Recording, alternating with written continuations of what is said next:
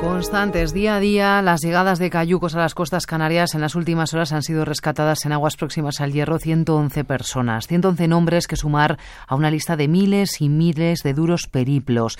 ¿Se imaginan, por ejemplo, huir de Gambia siendo solo un adolescente, alcanzar tierra, ser derivado a Tenerife, Granada, Barcelona, pasar meses deambulando solo por las calles de Madrid es una de esas historias, historias, reales. La ONU está pidiendo a España que acoja a un migrante, a un joven de 14 años que está viviendo en Madrid en la calle Minerva Oso.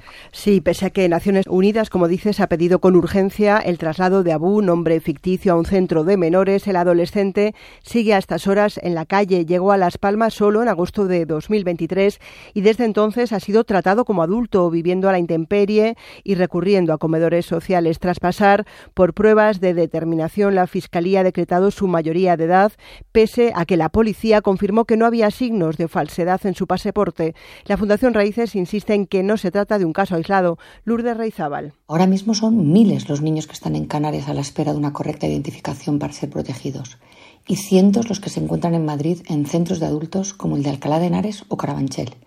Muchos de ellos con documentación que acredita su minoría de edad, pero sin ser protegidos.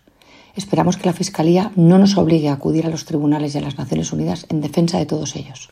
Abu, que llegó a ser acogido en un centro de protección del que fue expulsado el pasado lunes, tiene que dormir en la calle ante la falta de plazas de pernocta para adultos en Madrid. La Fundación Raíces denuncia que tras 15 sentencias del Tribunal Supremo y 14 dictámenes de la ONU no se haya reformado la ley. El anteproyecto del procedimiento de evaluación de edad sigue en un cajón desde la anterior legislatura, por lo que cientos de menores, miles que son, son tratados como adultos, quedan abandonados en las calles.